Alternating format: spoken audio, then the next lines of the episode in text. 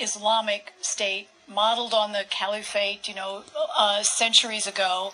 It wants the rigid implementation of Islamic law in its purest or earliest form, its most draconian form, uh, one in which many Muslims today actually uh, reject. But it wants to do that across borders, and you saw it take root first of all in Syria, now in Iraq. And I think the real danger is the creation of this Sunni rump state that spans borders. The border between Syria and Iraq has already disappeared.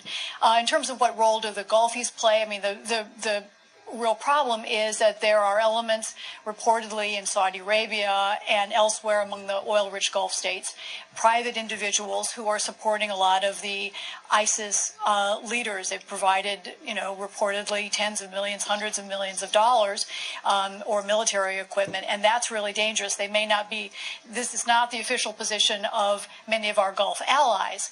Uh, and there's a split. This is where we see that we talk very kind of simplistically about a sectarian divide between Sunni and Shiite. There's also a divide in the Sunni world in general, or even in the Islamic world in general, between those who are looking for uh, an extremist course uh, and those who are others who are looking for more moderation, uh, who want a, a, 21st century state. There are lots of there's a lot of diversity within the, within the Islamic world, and on this question, a lot of differences.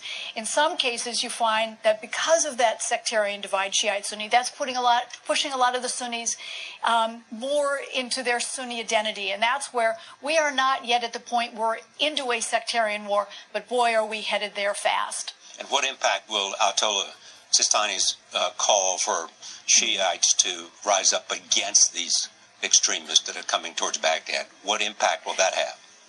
It'll well, work. it's a great question. It'll work. It'll work, sure. He is the most influential uh, Shiite figure in Iraq and maybe worldwide. So I think you will get militias standing up and being willing to fight.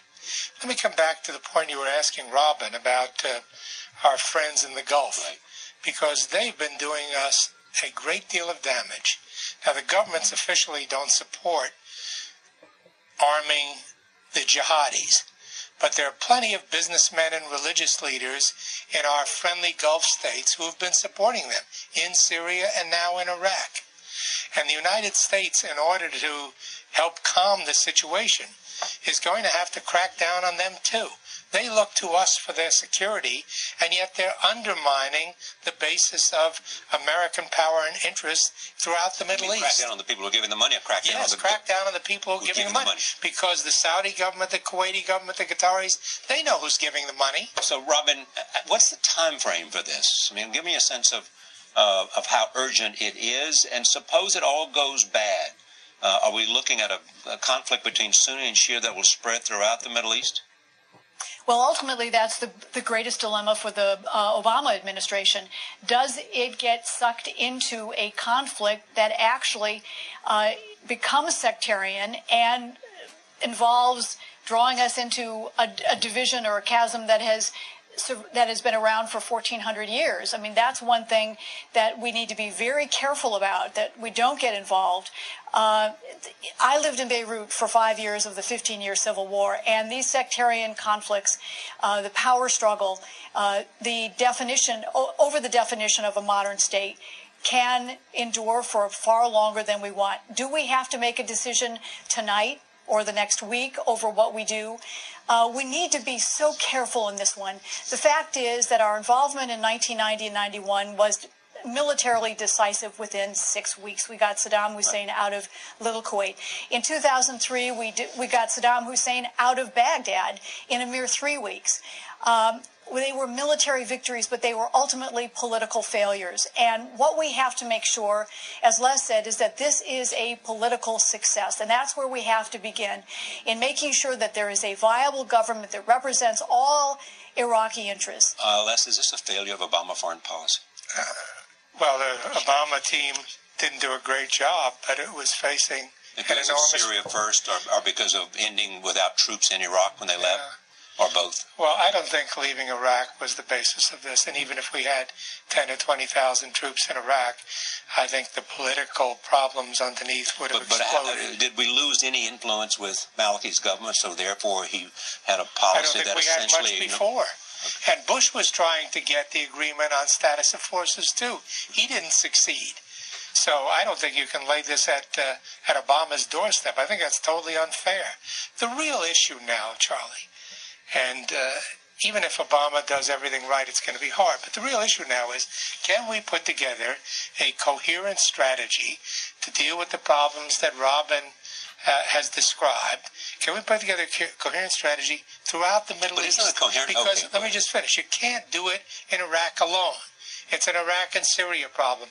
It's a problem of the business people and the religious leaders in the Gulf financing the jihadis against our interests. You're going to have to pull all these pieces together and decide what's the problem we have to deal with first? Who's going to pull all the pieces together? It's up to the United States because if the United States doesn't do it, it doesn't get done. Uh, this is what Ryan Crocker said. We need the Secretary of State out there in Baghdad right now.